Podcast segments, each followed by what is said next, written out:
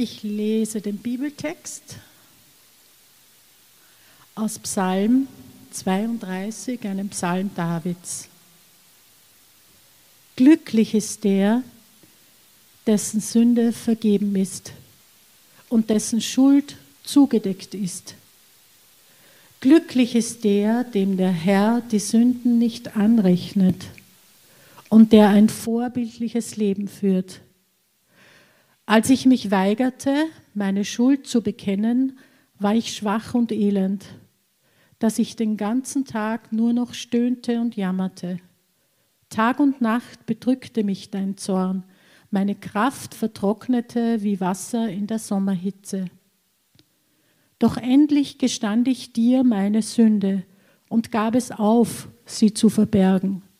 Ich sagte, ich will dem Herrn meine Auflehnung bekennen. Und du hast mir vergeben und meine Schuld weggenommen.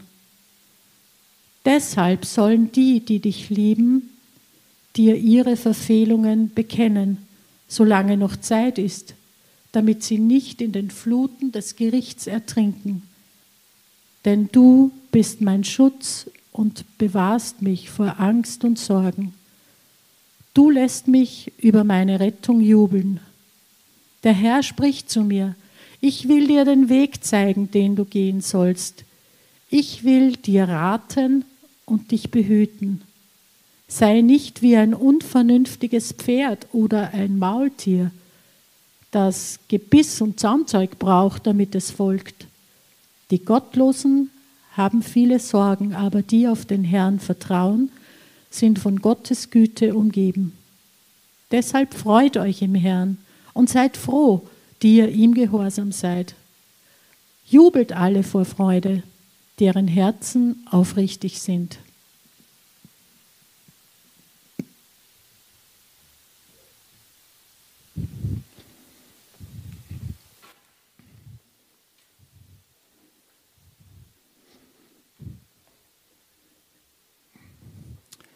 Danke, Hermine.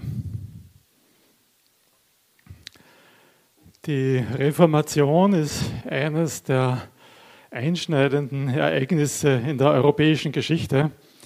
Wir als Freikirche stehen ja ganz stark in dieser Tradition der Reformation, aber auch Leute, die gar nichts mit uns zu tun haben, ähm, wissen davon und, und äh, sind davon beeinflusst in Wirklichkeit von dieser Reformation neuen Denkweise, die damals entstanden ist. Ausgelöst wurde die Reformation bekanntlich durch diese 95 Thesen von Martin Luther 1517. Kennt ihr die, diese Thesen? Ich muss gestehen, ich habe sie noch nie durchgelesen. Aber die erste, die erste, die lese ich euch jetzt vor. Die erste These von Martin Luther, der Startschuss für die Reformation lautet, da unser Herr und Meister Jesus Christus spricht, tut Buße und so weiter, hat er gewollt, dass das ganze Leben der Gläubigen Buße sein soll. Das ganze Leben der Gläubigen soll Buße sein. Was tut das mit dir? Freust du dich über diese Wahrheit? Jubelst du schon darüber, dass dein ganzes Leben Buße sein darf? Naja, also irgendwie, wenn ihr irgendwie ähnlich fühlt wie ich, dann, äh, ja, dann nickst du vielleicht zu dieser äh, Aussage, irgendwie stimmt's ja, aber so richtig freuen kann ich mich nicht darüber. Ja, die ganze Zeit zerknirscht sein über meine Sünde, auf den Knien robben und sich auf die Brust schlagen, was bin ich doch für ein schlechter Mensch, sich selbst geißeln oder was auch immer sie noch im Mittelalter damals unter Buße verstanden haben. Irgendwie ist das nicht etwas, worauf ich mich freuen würde. Und dann ist da dieser Psalm 32, den die Hermine gerade gelesen hat. Und das ist ein Bußpsalm. Und der strotzt so von Freude und Jubel. Wie passt das zusammen? Irgendwie sollte es uns das wert sein, einmal einen Blick auf diesen Psalm zu werfen. Vielleicht müssen wir unsere, unser Verständnis von Buße ein bisschen zurechtrücken lassen. Also ich habe jetzt vor, das, äh, über, über diese Sache nachzudenken, indem wir drei Begriffe äh, betrachten.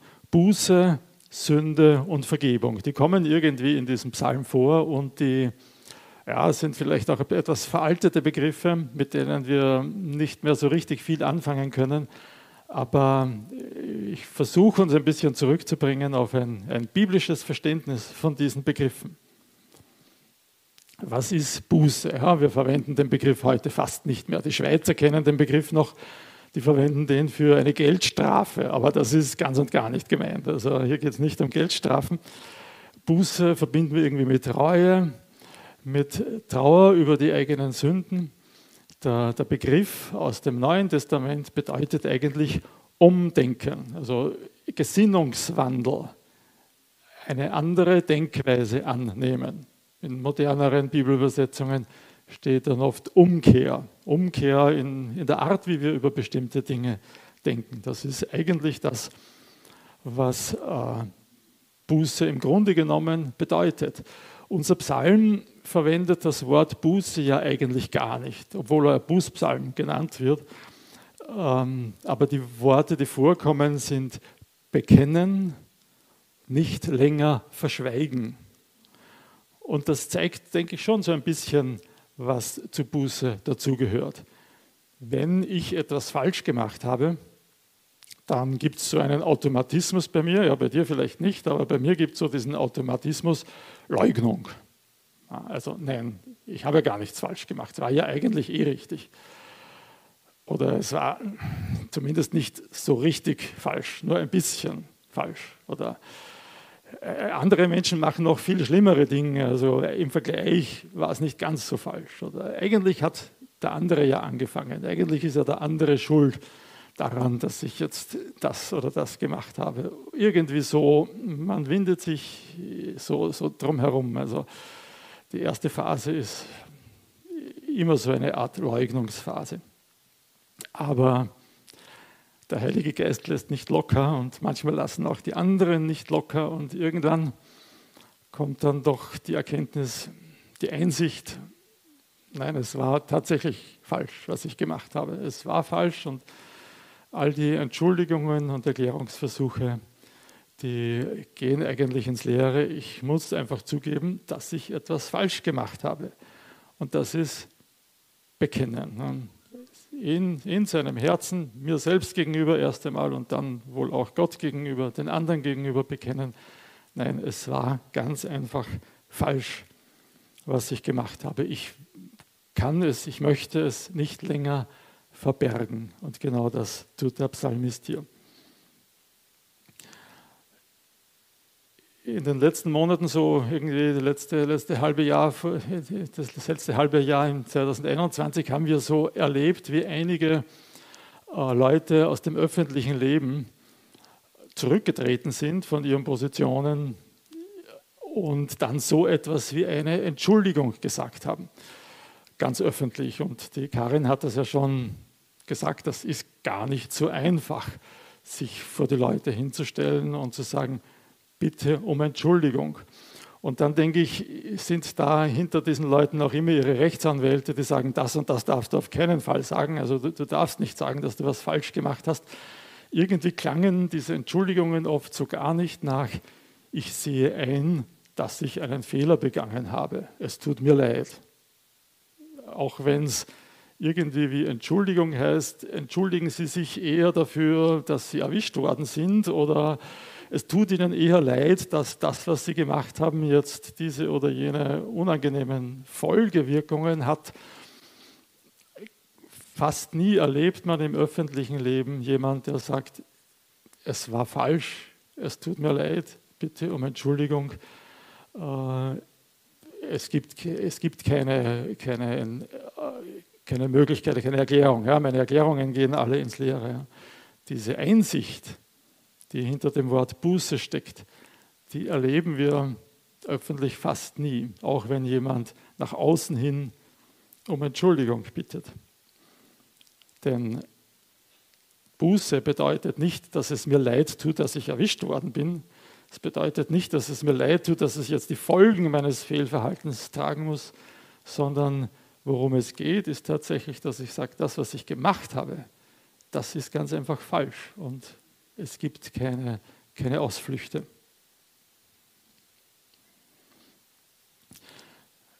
Das bringt uns dann eigentlich logisch schon zum nächsten Punkt hin. Was ist denn das eigentlich, etwas falsch gemacht zu haben, gesündigt zu haben, wie es in der Bibel steht? Also der zweite Begriff der Sünde, der ja auch ein bisschen aus der Mode gekommen ist.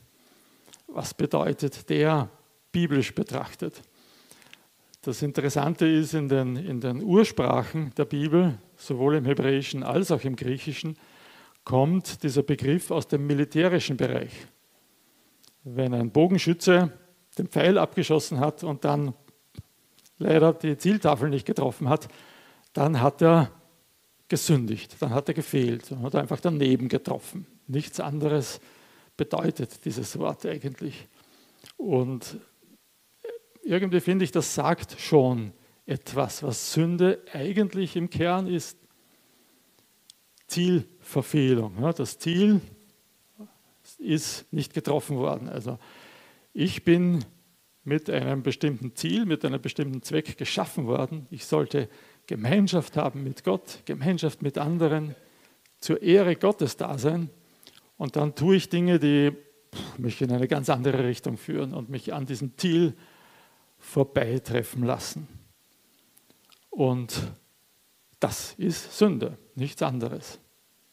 Ja, das ist jetzt immer noch ein bisschen abstrakt, auch wenn es mir hilft, in einer Vorstellung äh, das Wort besser zu verstehen.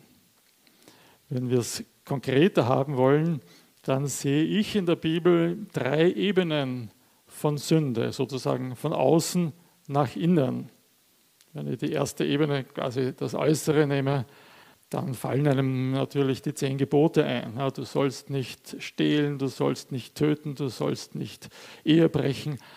Also einfach Tatsünden, ja, Huren und Saufen und Lügen und Stehlen und Morden und all die Dinge, die, ja, von denen manche sagen, naja, die machen das Leben ja erst richtig spannend, aber oft ist doch die Einsicht da, das sind destruktive Verhaltensweisen. Das sind Dinge, die unsere Beziehung zu anderen stören.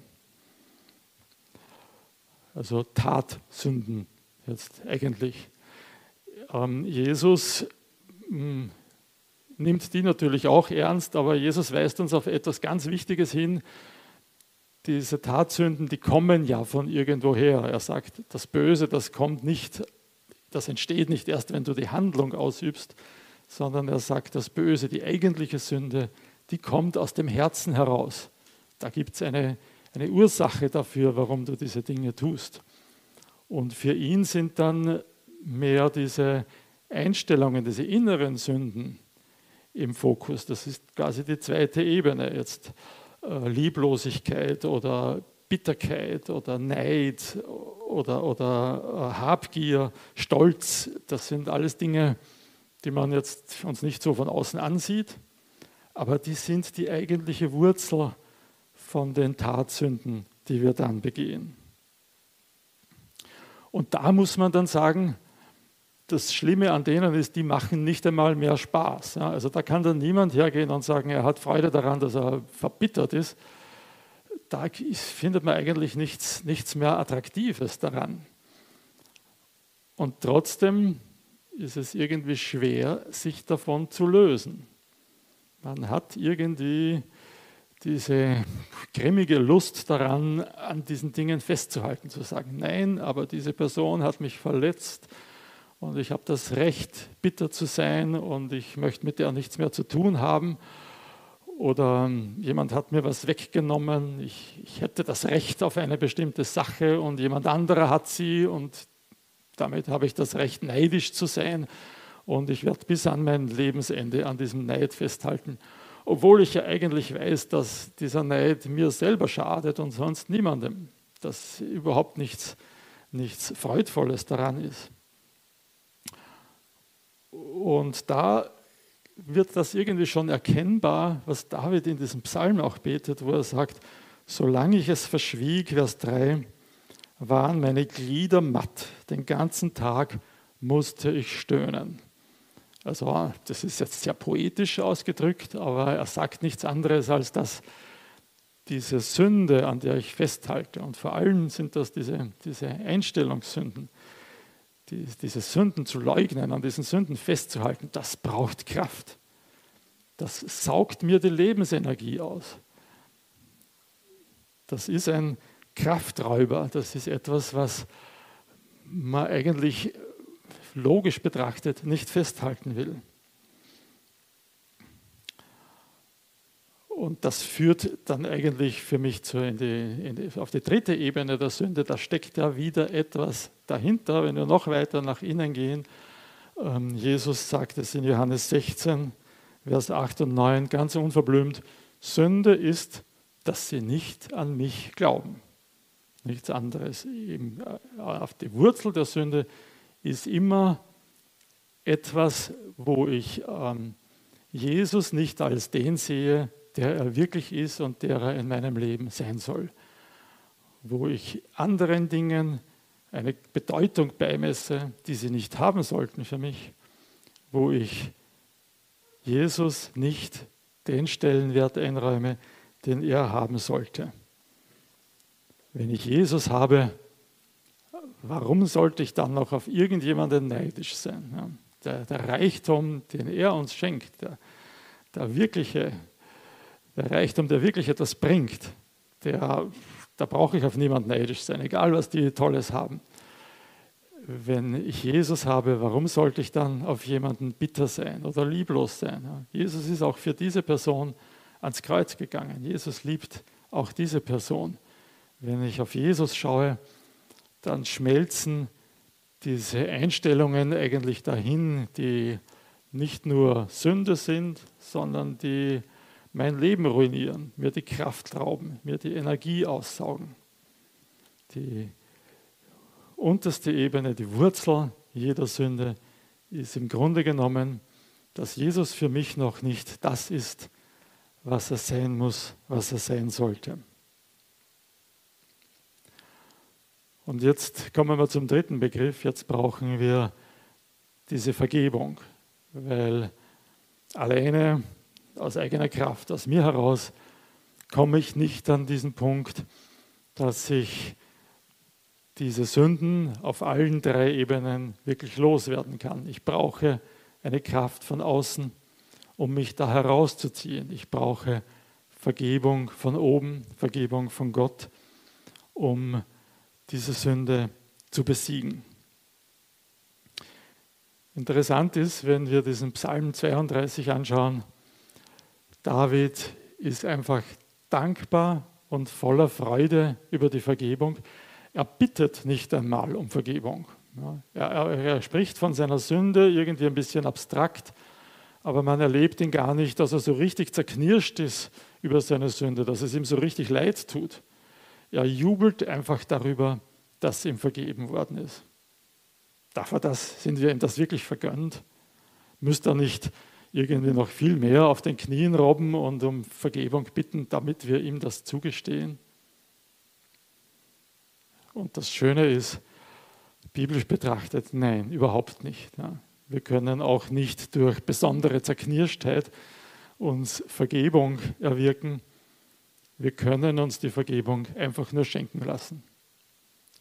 Ähm, wie der Johannes, der das am besten betont, lass mich das nachschlagen, 1. Johannes 1, 8 bis 9, sollte man auswendig können. Wenn wir sagen, dass wir keine Sünde haben, dann betrügen wir uns selbst und die Wahrheit ist nicht in uns. Wenn wir aber unsere Sünden bekennen, ist er treu und gerecht. Er vergibt uns die Sünden und reinigt uns von allem Unrecht.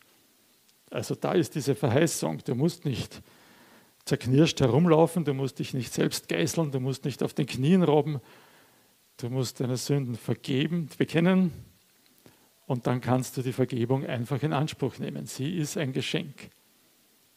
Irgendwie wusste David das damals schon. Ne? Da Man findet gar keine Bitte um Vergebung, man findet einfach nur den Jubel darüber, ich habe meine Sünden bekannt und der Herr hat mich wieder reingemacht. Er hat mir vergeben. Dieser Krafträuber ist aus meinem Leben verschwunden. Die, die Begriffe, die David hier für Vergebung verwendet, sind auch ganz interessant. Vergeben hat irgendwie kein eindeutiges hebräisches Wort. David sagt, er hat meine Sünde weggehoben, also hochgehoben, weggeworfen. Ja, schöner Begriff irgendwie. Und er hat meine Sünde bedeckt. Bedeckt lässt uns irgendwie zum Nachdenken kommen. Ja, bedeckt, etwas, was bedeckt ist, das ist ja irgendwie noch immer da. Und ein bisschen ist es ja auch so. Ne? Die, das Geschehene kann nicht ungeschehen gemacht werden. Das, was ich getan habe, ist weiterhin da. Aber indem es bedeckt ist, hat es keinen Einfluss mehr auf mich, hat es keine Kraft mehr, kann es nichts mehr bewirken. Es ist bedeckt und damit äh, ohne Einfluss geworden, ohne Kraft geworden. Also dieses Leugnen, indem ich meine Sünde leugne, entzieht es mir eigentlich Lebenskraft. Indem ich mir vergeben lasse, habe ich diese Quelle der Freude, kann ich wieder aufleben, kann ich wieder erquickt werden, kann ich wieder jubeln.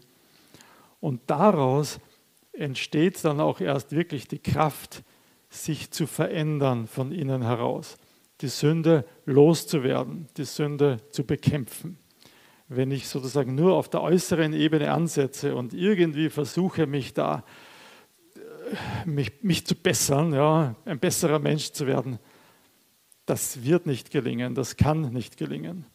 David hat hier diesen köstlichen Vergleich. Seid nicht wie Ross und Maultier, sagt er. Ja, also vielleicht erleben wir das nicht so sehr. Vielleicht würden wir auch manche widersprechen. Ja, man kann die doch irgendwie ähm, anders erziehen als nur mit Gebiss und Zaumzeug. Aber David malt uns das so vor Augen. Das sind diese großen, starken Tiere. Und wir wollen, dass die etwas tun, worauf sie überhaupt keine Lust haben. Das Pferd hat keinen inneren Drang dazu, den Karren zu ziehen, den ich ihm angehängt habe. Das Pferd würde viel lieber diesen köstlichen Klee knabbern, der am Wegrand ist. Ne?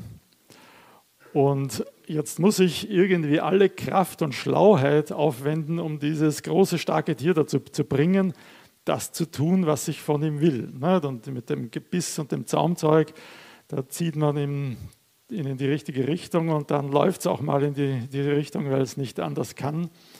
Irgendwie gelingt das schon, aber es braucht ständige Anstrengung. Kaum, dass ich locker lasse, wird das Pferd sich wieder dem Klee am Wegrand zuwenden. Das ist irgendwie immer ein bisschen ein Kampf.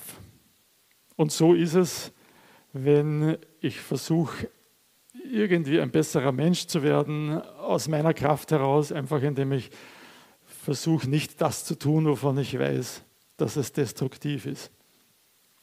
Aber David sagt, seid nicht wie Ross und Maultier das ist nicht das, was Gott von uns will. Das ist nicht die christliche Art, an unsere Sünde heranzugehen, mit unserer, unsere Sünde zu bekämpfen, indem ich mich aus eigener Kraft dagegen anstrenge und versuche, diesen Trieb zu unterdrücken, sondern der christliche Weg, mit der Sünde fertig zu werden, ist, dass wir den Blick auf Jesus richten, uns etwas viel Schöneres, etwas viel Herrlicheres, etwas viel Besseres zeigen lassen, als uns die Sünde auch nur im entferntesten anbieten kann, dass wir uns Vergebung schenken lassen, dass wir uns so innerlich reinigen lassen, wie David es hier beschreibt, dass wir diese Freude erleben, die Freude daran zu bekennen, Vergebung in Empfang zu nehmen und aus dieser Freude her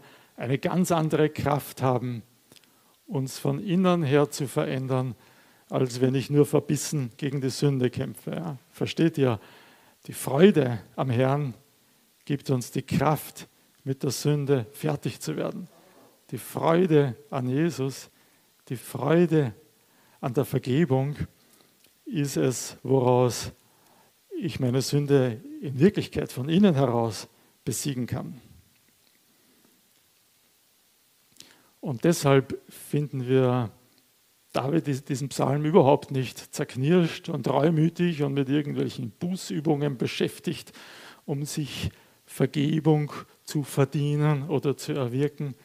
Das ist gar nicht das Ziel. War es schon für David nicht, ist es erst recht nicht für uns heute, sondern bekennen, freimütig bekennen, alle Ausreden fallen lassen, sich die Freude der Vergebung schenken zu lassen und dann im Blick auf Jesus und mit dieser Freude im Herzen sich von innen her verändern und, und auf einem neuen Weg weitergehen.